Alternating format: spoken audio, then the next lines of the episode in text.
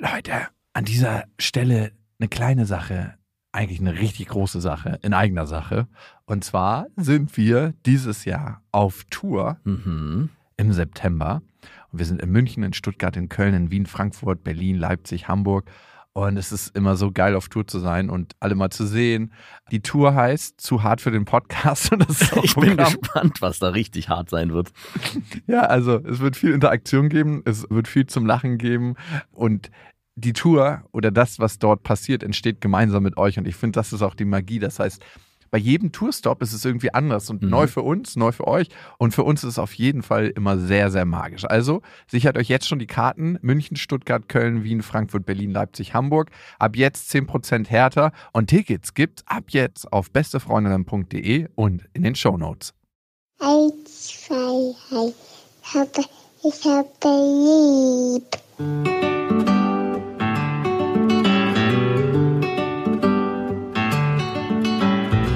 Das sind beste Vaterfreuden. Keine bösen Wörter. Die Fremde, die Schöpfe. Setz dich bitte hin. Der langweilige Podcast übers Kinderkriegen mit Max und Jakob. Hallo und herzlich willkommen zu Beste Vaterfreuden. Hallo. Und wir sind nicht alleine, wir haben eine neue Mitarbeiterin. Na, fühlst du dich von uns überrumpelt oder geht's? leicht überrumpelt. Das war eher so eine spontane Idee. Die Folge heißt ja Vaterverlust und genau darum geht's. Und wir sind auf das Thema gekommen, als wir letztens im Auto vom Festivalgelände nach Hause gefahren sind. Und ich bin, glaube ich, jemand, der immer in irgendwelche Fettnäpfchen tritt, sein ganzes Leben lang schon.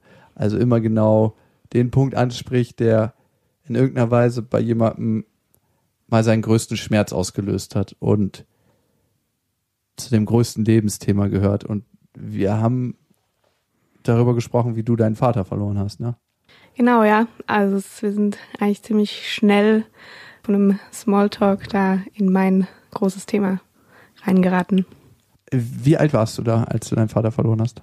Ähm, ich war 14, knapp 15. Äh, ja, Und bist jetzt wie alt? jetzt bin ich 26. Wie ist das Ganze passiert?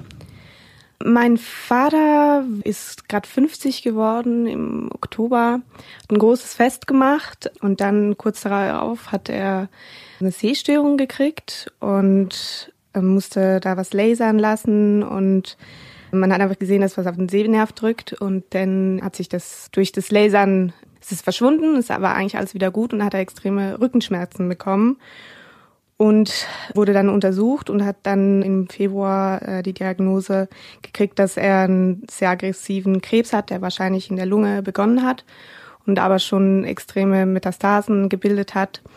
Und er ist dann ähm, ein halbes Jahr später im September auch dann gestorben. Kannst du dich noch an das erste Mal erinnern, als du davon erfahren hast, wie das war und was das für ein Gefühl in dir ausgelöst hat? Mm, Ich kann mich nicht mehr ganz genau dran erinnern. Ich weiß, dass ich im Skilager war. Ich komme ja aus der Schweiz und da geht man äh, jedes man Jahr ins Skilager. Und mein Vater hat mir irgendwie ein Paket geschickt mit so kleinen Sachen drin. Ähm, und hat mir so einen kleinen Brief geschrieben, dass er sich auf unsere zweite Skiferienwoche freut und dass wir dann da alle zusammen sein werden. Und äh, es war für meinen Vater eher unüblich, so, ein, so eine Notiz zu schreiben. Und dann haben wir, waren wir im Engadin, das ist in Bergen in der Schweiz. Und da haben sie mir dann gesagt, dass es äh, eine schwierige Zeit kommen wird und dass er krank ist. Und dass wir nicht genau wissen, dass meine Eltern nicht wissen, was da auf uns zukommen wird. Aber dass er jetzt in eine Behandlung anfängt, also eine Chemotherapie. Und war für dich da schon abzusehen, wie das Ganze ausgeht oder warst du da voller Hoffnung? ich wusste es überhaupt nicht. Also ich konnte das überhaupt nicht einschätzen und es war auch wirklich so, dass ich das, dass ich nie im Leben erwartet hätte, dass das ihm passiert, weil also meine Mutter war bereits an Krebs erkrankt, als ich acht Jahre alt war. Sie hatte Brustkrebs und es war immer, meine Mutter hat immer gesagt, ähm, sie hat es überstanden und Papa wird nie was passieren. Also mein Vater war ein sehr, sehr großer, starker Mann äh, und sie hat immer gesagt, ich verspreche dir, Papa passiert sowas nie. Und ich habe das überhaupt nicht erwartet und konnte es auch überhaupt nicht einschätzen, bis er tatsächlich auch gestorben ist. Also ich habe immer, obwohl er sich körperlich extrem stark verändert hat durch die Schmerzen und äh, durch die Krankheit, konnte ich das gar nicht einschätzen. Nein. Hat deine Mutter das denn in dieser Lebensphase speziell gesagt oder schon davor immer? Schon davor. Ah, das also war davor. immer das, es war immer davor, uns passiert jetzt nichts mehr. Das war's. Jetzt Papa ist der gut. Starke Ja, und wird immer genau. da sein. Ja. War er denn auch in der Rolle, würdest du sagen, die letzte Zeit? Als er schon krank war. Extrem stark, ja, noch mehr als sonst. Er hat kaum über seine Krankheit gesprochen. Mit uns schon gar nicht. Mit mir sowieso nicht als Kind. Und ich habe immer das Gefühl gehabt, es hängt damit zusammen, dass ich das Kind bin.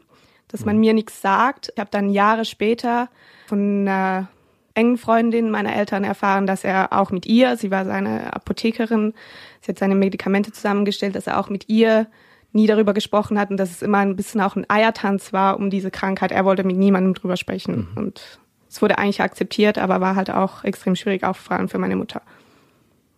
Wie hättest du es dir denn als Tochter gewünscht jetzt? Also ich meine, mit deinem 14-jährigen Ich und aus dieser Perspektive, war das für dich der Umgang, wie du es am besten überstehen konntest? Nein, natürlich nicht. Also es ist sehr, sehr schwierig. Man wird auch wütend als Kind, weil man merkt, dass da was verheimlicht wird. Ich hätte mir das sehr, sehr gewünscht, dass er das anders hätte tun können, aber ich kann es total verstehen, dass er das nicht konnte, weil er es auch mit sich selbst auch nicht eingestehen wollte, dass es so, so, so schlimm ist. Und dieser Prozess hat bei ihm selbst noch gar nicht stattgefunden, also konnte er auch nicht darüber sprechen. Im Nachhinein kann ich das so sagen, aber als Kind hätte ich mir natürlich sehr gewünscht, dass ich, um es ganz banal zu sagen, besser informiert geworden wäre oder ja. Also das hat auch in der ganzen Phase äh, bis zu seinem Ableben in diesem halben Jahr eigentlich keine Rolle gespielt in eurem Alltag. Also es wurde kaum besprochen, sondern eigentlich immer ein Deckel drüber gehalten. Genau, ja. Also es was abs im Nachhinein total absurd ist, weil er sich wirklich, also es war ein Mann von fast 90 Kilo, der innerhalb von einem halben Jahr 30, 40 Kilo verloren hat und extrem körperlich ausgezehrt war und den sehr von der Krankheit gezeichnet. Und ja, also es, es ist ja, es ist total absurd eigentlich, dass, dass wir da gar nicht drüber gesprochen haben. Er wollte auch, er, war- er war Lehrer und hat sich dann auch kurz drei Wochen, also er, er hat äh, aufgehört, Schule zu geben, weil es einfach nicht mehr ging, weil er extrem starke Medikamente hatte und wollte aber immer wieder zurück. Und drei Wochen vor seinem Tod hat er dann wieder unterrichtet. Also er, man merkt richtig, also es war bis zum Schluss, war die Hoffnung da, dass alles wieder gut wird. War denn am Ende so nochmal so ein Anzeichen von, es wird besser werden? Also, oder ist es rapide am Ende? Also, ich hatte selber die Erfahrung gemacht, dass eine ähm, bekannte, schrägstrich Verwandte an Krebs auch verstorben ist und die hat so die letzte Woche nochmal so ein so Aufheller bekommen. Also, dass man das Gefühl hatte, okay, jetzt geht's nochmal in die, in die richtige Richtung oder war es eigentlich konsequent durchweg? Ein Abstieg. Ich muss dir ehrlich sagen, ich weiß es gar nicht. Daran kann ich mich nicht erinnern. Nein, also das Einzige, was ich weiß, ich war eben erst im September verstorben und im August ist er mit mir noch nach Paris gereist, weil das seine absolute Lieblingsstadt war und er wollte das unbedingt mir noch zeigen, was eigentlich so ein Zeichen dafür gewesen wäre, dass er merkt, dass es dem Ende zugeht. Aber er war durch die Medikamente, vor allem am Schluss, in einem extrem auch Rausch. Also er lag oft abends im Bett und hat irgendwas gesungen oder so. Es war, äh, ja, nee, ich kann es im Nachhinein nicht mehr so einschätzen, aber ich glaube eher nicht. Du hast jetzt gerade von Paris erzählt und dass er dir das unbedingt nochmal zeigen wollte. Das heißt, die Beziehung zu dir war ihm ja wichtig, ne? Und wie er auch mit dir nach den Möglichkeiten, die er dann hatte, in Beziehung gegangen ist. Was hattet ihr denn noch für Momente, wo du sagst, das waren jetzt besonders schöne Sachen vor seinem Ableben in diesem Jahr oder in dem Prozess, wie lange es auch gedauert hat? In diesem halben Jahr, ehrlich gesagt, leider nicht viele, weil ich, ähm, ich meine, ich war 14, ich war extrem äh, mit mir selbst beschäftigt. Ich war auch wütend auf ihn, dass die ganze Aufmerksamkeit eigentlich jetzt bei ihm lag. Also ich bin, ich bin auch Einzelkind und das war ich mir halt nicht gewohnt, dass sich jetzt wirklich alles sehr um ihn dreht. Ich habe x-mal irgendwie einen Koffer gepackt und gesagt, ich gehe jetzt, ich gehe jetzt zu einer Freundin, ihr, ihr habt eh keine Zeit für mich. Also in dieser extrem schwierigen, intensiven Zeit waren nicht viele Momente da, wo ich noch hätte sagen, also ihn sozusagen festhalten können oder was genießen können, weil es einfach eine absolute Extremsituation war. Und was ich auch sehr, also ich weiß, ich konnte es gar nicht anders handeln, aber was ich auch sehr, sehr bereue, dass ich da nicht präsenter war, aber es ging halt einfach gar nicht. Ist das ein Punkt, den du dir selber verziehen hast schon oder bist du mit dir am Hadern? Da bin ich sehr mit mir am Hadern, vor allem auch diese Paris-Reise, da habe ich ein Bild im Kopf, wie er in der Metro sitzt und er war total müde und geschwächt. Und ich habe mich teilweise, wenn ich ihn angeguckt habe, habe ich mich fast geschämt für ihn, was ganz, ganz, ein ganz, ganz schlimmes Gefühl ist. Also ich, ich habe seine Nähe gar nicht aushalten können. Also ich war wirklich, ich konnte ihn kaum angucken und habe mich dann weggesetzt. Und er hat alles halt natürlich akzeptiert, hat es natürlich gemerkt, nehme ich an.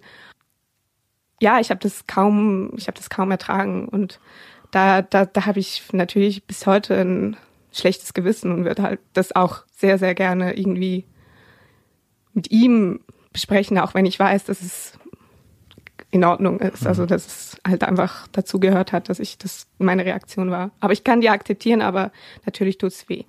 Ist ein ähm, extremes Alter, ne? 14 Jahre. Mhm. Man will sich eigentlich von den Eltern loslösen und ich kenne das auch von mir, dass man sagt, oh, meine Eltern sind so peinlich oder in vielen Situationen hat man überhaupt gar keinen Bezug zu den Eltern und dann entsteht so eine extreme Situation, dass man eigentlich jetzt im Nachhinein sagen müsste, ey, ich hätte da vielleicht anders reagieren müssen, jetzt als erwachsene Frau, glaube ich, diesen Blick drauf zu haben, aber in der Phase des Lebens ist es wahrscheinlich ganz normal, dass man als pubertärende Jugendliche eigentlich sagt, oh Gott, ist mir das unangenehm, dass mein Vater jetzt so aussieht. Also selbst ich mit einem gesunden Vater kenne dieses Bild, aber kann es gut nachvollziehen. Wenn du jetzt an die letzten Momente mit deinem Papa denkst, an, was sind de- deine letzten Momente, die du mit ihm hattest und an was kannst du dich da erinnern? Das habe ich mir natürlich oft überlegt und ich kann mich ehrlich gesagt nicht dran erinnern. Ich, es ist wie, wie eine Blackbox eigentlich in meinem Kopf. Also diese, dieses halbe Jahr, ich kann mich kaum an was erinnern, wirklich. Ich weiß nur, ich hatte, eine, es war ein Freitagabend und ich war nach der Schule, habe ich so, habe ich mir einen Friseurtermin ähm, gemacht, den ich eigentlich nicht hätte machen dürfen. Und bin da nach der Schule hin, habe irgendwas gelogen, dass wo ich hin muss. Und an diesem Abend hatte er, hat am Tag, hatte er einen Autounfall, weil er unter Morphium Auto gefahren ist.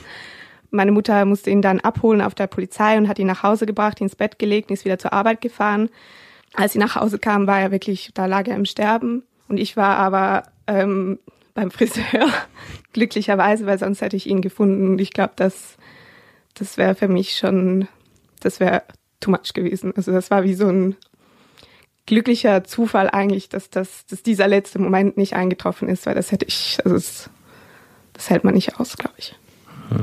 Und als du dann erfahren hast, dass es ihn in der physischen Form, wie er bisher für dich präsent war, nicht mehr gibt, war das sowas, womit du ein Stück weit innerlich gerechnet hast oder hat es dich einfach von den Socken geholt? Ich habe damit gerechnet und ich hatte auch sogar schon absurderweise einen Plan, was ich dann mache. Ich bin dann nämlich direkt, also mein Pate und, meine, und seine Frau haben zu Hause auf mich gewartet, weil alle anderen waren äh, im Krankenhaus bei ihm. Und er war aber schon tot, als ich nach Hause kam und ich bin zu meiner besten Freundin gerannt. Und die Familie hat mich dann wirklich, also ich bin die ganze Nacht da im Bett gelegen, mir, sie hat mich in den Arm gehalten. Und ja, also das, das, dass ich eigentlich, ich wusste davor schon, wenn diese Situation kommt, dann gehe ich einfach zu ihr. Und dann ähm, am nächsten Tag war es wirklich, also es ist ja etwas ganz Spezielles, wenn jemand ähm, stirbt, ist wie, es klingt komisch, aber ich weiß nicht, ob ihr sowas schon mal erlebt habt, aber es ist wie die Aura ist noch, also der Mensch ist wie noch da. Man spürt den Menschen noch extrem fest, aber er ist physisch nicht mehr da. Und ich habe dann irgendwie so ein, einen Pulli von ihm angezogen und habe mich zu ihm ins Bett gelegt und lag da, glaube ich, auch stundenlang. Und ja, das sind so meine letzten Erinnerungen. Hast du dich geborgen gefühlt in dem Ort, wo du da hingehen konntest, also bei deiner Patenfamilie? Oder hat das alles nichts gebracht? Ich habe mich bei meiner besten Freundin extrem geborgen gefühlt, also deswegen bin ich auch hingerannt, wirklich äh, barfuß über die Straße. Das hat mir extrem viel gegeben, diese Nähe zu ihr, also vor allem die körperliche Nähe, wie sie mich gehalten hat, also ich wirklich wahrscheinlich hypoventiliert habe oder irgendwie, das hat mir extrem viel, ähm, ja, das hat mir sehr, sehr geholfen. Wie war denn die Beziehung zu deiner Mutter? Weil ihr habt ja eigentlich nicht den gleichen, aber ihr habt denselben Menschen verloren. Ihr habt nicht den gleichen Verlust, weil sie hat einen Partner verloren und du einen Vater, aber trotzdem eine Beziehungsperson und wahrscheinlich eure erste Beziehungsperson, ne? Du meinst, wie die Beziehung damals war? Ja, und wie sie sich auch daraus entwickelt hat, weil wenn man so ein Schicksal miteinander teilt, dann so habe ich es zumindest in der Vergangenheit oft erlebt, geht es in zwei Richtungen. Entweder man wächst dichter zusammen weil man diesen Schmerz zusammen verarbeitet, oder man geht auseinander, weil der andere einen immer wieder an diesen Schmerz erinnert. Mhm. Ich glaube, die ersten zehn Jahre, meine Mutter hat sich in die Arbeit gestürzt, ist weggerannt, das sagt sie auch selbst, äh, vor vielen Dingen. Sie hat natürlich, sie wusste, sie muss, ähm, sie muss mich großziehen. Sie hatte auf einmal die Verantwortung für ein Haus alleine, für alles andere musste ihr ihren Job stemmen. Ähm, ich war das pubertierende Teenage Girl, dass sie irgendwie äh, auch dann durch die Schule bringen musste eine Zeit lang und wir haben uns extrem aneinander gerieben. Also wirklich, wir hatten Streits. Sie hat mir auch bücherweise Briefe geschrieben. Immer morgens lag irgendein Brief da und ich konnte es fast nicht lesen und dachte, ach, schon wieder was. Und, und heute schaue ich mir diese Bücher manchmal an und sie hat halt versucht, einen Draht zu mir zu finden, aber es war, äh, wir waren da beide, glaube ich, nicht ganz fähig. Und jetzt, Mitte 20, ist es natürlich eine extrem tiefe Verbundenheit, die, die auch ein bisschen erdrückend ist und äh, manchmal zu viel ähm, und die auch ein bisschen Distanz braucht. Ja, aber das wird sich jetzt, glaube ich, langsam einpennen. Aber eine ganz, ganz tiefe Verbundenheit, die wirklich sehr wertvoll ist. Wenn du sagst, deine Mutter hat sich in die Karriere gestürzt, dann war das vielleicht auch ein Mittel, was sie öfters gewählt hat. Oder vielleicht war das ein Ventil für sie, die Arbeit? Ich glaube schon, ja. Also ja, da, da, das, sie wusste, da ist sie gut drin, da, da kriegt sie Sicherheit da, vielleicht auch. Sicherheit natürlich und sie kann uns natürlich so das Leben weiter so bieten, wie wir es gewohnt waren. Und das war, glaube ich, ihr oberstes Ziel. Und also nein, nicht ihr oberstes Ziel, aber das hat ihr einerseits viel gegeben, nehme ich an, und andererseits aber auch wusste sie einfach, dass sie es dass machen muss. Also ich mhm. war da auch im Überlebensmodus, denke ich. Und dein Papa, wer war dein Vater für dich in, in den Jahren, wo du aufgewachsen bist, von 0 bis 14? Mein Vater war ein sehr, sehr präsenter Vater. Wie gesagt, eben meine Mutter ist auch sehr, sehr präsent. Aber sie hat immer sehr viel gearbeitet und er hat auch gearbeitet, aber teilweise auch sehr das Leben genossen und wusste, was er für die Arbeit machen muss. Das hat er gemacht und den Rest, also er hat extrem gerne gekocht und äh, den Haushalt gemacht und so weiter und so fort. Oder wenn wir in der Schule Muttertag hatten, meine Mutter musste halt arbeiten, da ist halt mein Vater gekommen. Und ich fand das das ist jetzt äh, ja auch 20 Jahre her. Damals war das noch nicht so üblich. Und ich glaube, meine Mutter hat auch öfters mal ein bisschen von den anderen Muttis auf den Deckel gekriegt, über hinterm Rücken vielleicht. Aber es war für mich ganz natürlich. Also er war extrem präsent. Er hat mir jeden Morgen irgendwelche Brote gemacht. Und wenn ich in irgendeinen Jungen verliebt war, hat er noch eins für den Jungen gemacht, äh, damit ich das äh, geben konnte. ähm, solche Sachen. Also wirklich ein sehr, sehr präsenter Vater, aber auch, er war mit der quantitativen Anwesenheit sehr stark, aber er konnte natürlich auch eben, was auch sich in seiner Krankheit dann gezeigt hat, nicht sehr gut reden. Und das würde ich mich heute sehr wundernehmen, wie wir, wie unsere Beziehung heute wäre. Als ich jung war, war das okay. Äh, er hat gekocht abends und ich saß halt da. Er war halt wirklich quantitativ da, aber ja, also natürlich hätte, wir hätten uns in meiner Pubertät wahrscheinlich noch ziemlich oft in die Haare gekriegt, weil ich ein sehr emotionaler Mensch bin und er wenig über seine Gefühle gesprochen hat. Wie konnte er dir denn als Vater seine Liebe zeigen, wenn du dahin zurückgehst? Wie hat er das gemacht? Mm, einfach indem er da war. Also er, wenn ich das vergleiche, jetzt aus dem Rückblick äh, mit einer Freundin von mir, deren Vater einfach wirklich am Wochenende vielleicht einen großen Ausflug gemacht hat, der qualitativ vielleicht toll war, aber er war halt einfach immer da. Und das, ähm, ja. Würdest du sagen, dass das den Verlust für dich dann einfacher gemacht hat, dass er quantitativ so viel präsent war? Oder also dass du danach eigentlich wusstest, diese feste Person in meinem Leben damals ist auch nach dem Tod in irgendeiner Form immer noch präsent? Um Frieden mit dem Tod zu schließen, ja. Hm. Aber um wirklich dann im Leben klarzukommen, natürlich nicht, weil mhm. du hast einen extremen Halt, der, auf den du dich halt verlassen hast, der nicht mehr da ist. Und das damit umzugehen, das ähm, damit komme ich heute noch nicht äh, klar. Mhm. Ist es so wie, als ob jemand dein Rückgrat gebrochen hat? Ja, vielleicht schon, ja. Also als, ähm, ich habe extrem Angst, Menschen zu verlieren oder zu vertrauen und dann mich drauf, also mich zu öffnen und dann enttäuscht zu werden, das, das ist, ähm, ja, da, hat, da wurde mir auf jeden Fall das Rückgrat gebrochen, ja.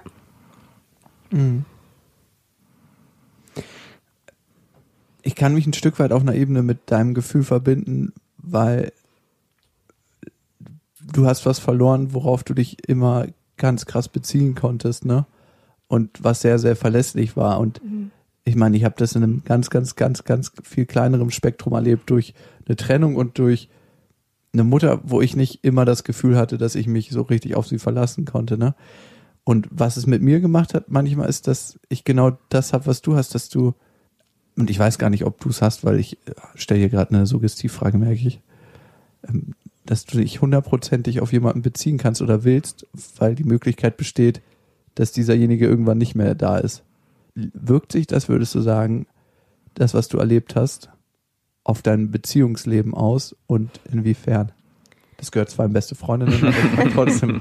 Ich weiß es nicht. Es ist immer einfach und ich bin eigentlich überhaupt nicht der Typ, der sagt, ja, mein, mein Papa ist gestorben.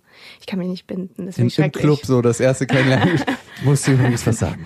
Nein, das finde ich absolut, also da, da, ja, deswegen, ich sage das auch erst immer viel später, eben, dass, das- dass mit meinem Vater passiert. Aber es ist natürlich, ich muss mir das halt auch jetzt ein bisschen eingestehen, es ist ganz klar so, dass es mir sehr, sehr schwer fällt. Ich teste auch ähm, natürlich vor allem Männer bis zum geht nicht mehr, ob sie was sie aushalten und wie viel sie aushalten. Was sind da so Tests von dir? Naja, ich bin extrem distanziert am Anfang. Wenn da halt jemand nicht. Es gibt keinen. Es ist natürlich dann auch immer auf die Person bezogen, was für ein Test dann kommt. Aus deiner Aber, Schublade gezogen wird. aber es ist ganz. Das habe ich hier gerade parat. Und es ist natürlich auch unbewusst in dem Moment, aber nachher merke ich dann immer so, ja, okay. Das war ganz klar, ganz, ganz klar ein Test. Krass. Was ich krass finde, wenn ich deine Vaterbeziehung sehe in der Quantität und wahrscheinlich auch in der Art und Weise, wie er seine Liebe ausgedrückt hat. Ich fand, es war ein schönes Bild mit den Stullen, die er dir gemacht hat, dass du absolut gesehen wahrscheinlich mehr Zeit mit deinem Vater verbracht hast, als manche ihr ganzes Leben mit ihrem Vater verbringen, wenn der Vater viel arbeitet und seinen Fokus im Leben auf eine andere Sache gesetzt hat. Glaubst du, dein Vater hat seine 14, 15 Jahre, die er mit dir hatte, genossen? Hat er sich darüber mal geäußert? Nee, nein, das war gar nicht seine Art. Aber äh, sein bester Freund hat, hat mir das mal gesagt und hat. Mein Vater war ein extremer Zuhörer, kein Er, er war ein Empfänger, kein Sender. Genau. das ist das Thema. Also er wurde immer von seinen Freunden äh, fast vielleicht auch schon manchmal in Beschlag genommen und hat zugehört. Und dann sein bester Freund hat mir dann mal gesagt, ja, mit der Zeit wurde es dann so, dass irgendwie immer mehr mein Name auch gefallen ist und kleine Sachen wo, hat er halt einfach erzählt. Und da hat er dann gemerkt, so ja, das, das ist ein großer, großer Teil in seinem Leben. Aber anders ähm, hätte er es, nein, äh, nie gesagt. Er hat auch immer, wenn meine Mutter gesagt hat, ah, heute siehst du aber süß aus, hat er gesagt, sag, sag das nicht, sag das nicht, sonst wird sie eingebildet, das macht man nicht. Und er hat mich äh, alles immer sehr klein gehalten und aber ähm, auf seine Weise, ähm, ja, das gezeigt. Und wenn du jetzt an deinen Papa denkst im Nachhinein, wofür bist du ihm dankbar für sein Vatersein, also in seinem Vatersein, was er gemacht hat? Eben für die Zeit, die er mir geschenkt hat, für die Zuneigung auf seine Art und Weise und auch, dass er im besten, da bin ich davon überzeugt, auch wenn es vielleicht nicht der richtige Weg war, in seinem besten Wissen und Gewissen sozusagen gehandelt hat. Also er, seine oberste Priorität war immer, mich zu schützen, äh, uns zu schützen und niemanden zu beunruhigen und das alles gerade wieder zu bügeln und dieses Gefühl von Geborgenheit, dass das auch auslöst. Ähm, dafür bin ich ihm sehr, sehr dankbar, weil das habe ich gespürt und äh, ja, das, das ist sehr, sehr, sehr wertvoll. Und ich mag den Satz eigentlich nicht so, aber irgendwie habe ich das Bedürfnis, den zu stellen, weil es ein sehr klassischer Klischeesatz ist fast. Wenn du nochmal deinem Vater was sagen könntest und wenn ihr nochmal eine Viertelstunde miteinander verbringen würdet, würdest du diese Viertelstunde wahrnehmen und was glaubst du wären so deine Themen und was würdest du gerne an ihn richten? Ähm, ich würde mich ganz klar entschuldigen wollen, auch einfach, weil das auch für mich wichtig ist, wie ich mich verhalten habe. Auch wenn ich weiß, dass er sagen würde, es ist in Ordnung. es macht, es ist, ist wirklich alles in Ordnung, aber ich möchte es, würde es gerne aussprechen heute, wo ich es kann. Ähm, und ich würde ihn halt, ja, ich würde ihn gerne fragen, auch, ich, ich stelle mir natürlich immer vor, dass er auch einen gewissen Einfluss auf mein Leben nimmt, von irgendwoher. Und ob er mich da, wie er mich sieht, also ich, ich weiß nicht, ich würde gerne, ich weiß, wie meine Mutter mich sieht, wie sie mich wahrnimmt, wo sie meine Stärken sieht, wo sie meine Schwächen sieht. Und das weiß ich bei meinem Vater nicht. Ich würde gerne das, ein Bild, das er von mir hat, ähm, von ihm hören. Old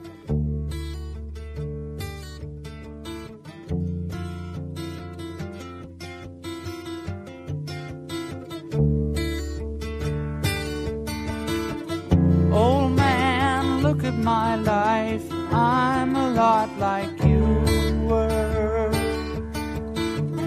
Old man, look at my life.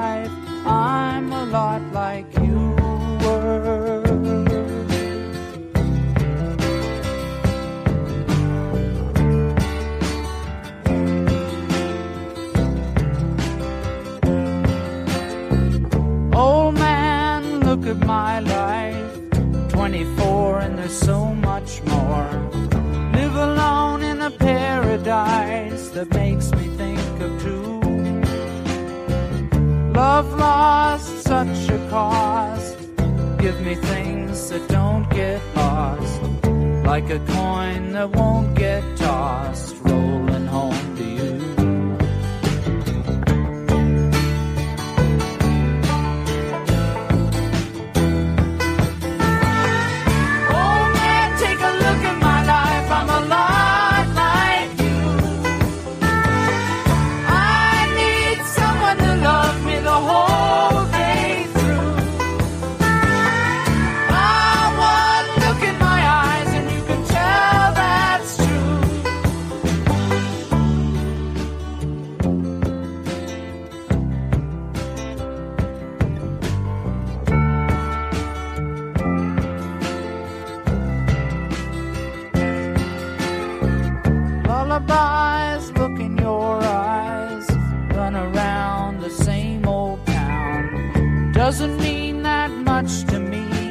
To mean that much to you. I've been first and last. Look at how the time goes past. But I'm all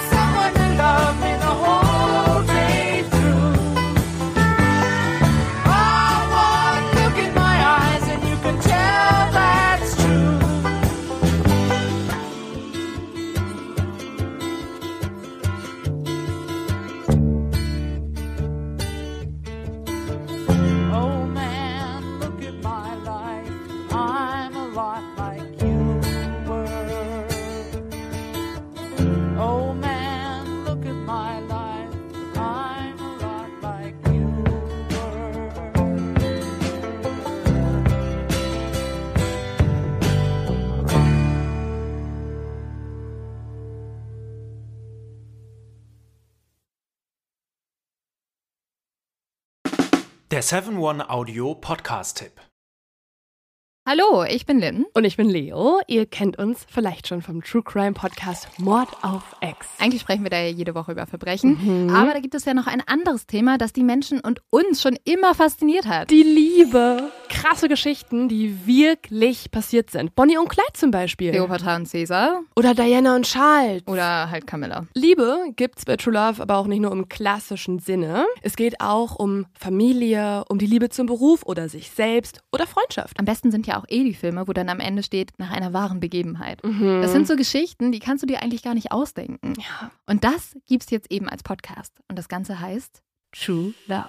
Ja, der Name sagt es eigentlich schon. Aus True Crime wird True Love. Krasse Geschichten, Plot-Twist und verrückte Protagonisten. Es ist also in anderen Worten ein Podcast für alle, die True Crime hassen, aber auch für alle, die True Crime lieben. Macht euch bereit für ein neues Podcast-Genre, True Love. Oh, ich kann es gar nicht abwarten, euch die Geschichte zu erzählen von zum Beispiel dem Jungen, der nach seiner Mutter gesucht hat. Jahrelang, auch wenn ich wahrscheinlich dabei heulen werde. Oder die Geschichte von Sissy. Also der Film ist nichts dagegen. Ab dem 20. Oktober, überall wo es Podcasts gibt, True Love. Echte Geschichten, wahre Liebe. Voller Werbespruch, oder? Ja, aber es ist ja auch schön. Der Podcast macht ja glücklich. Ja, deswegen jetzt am besten direkt abonnieren.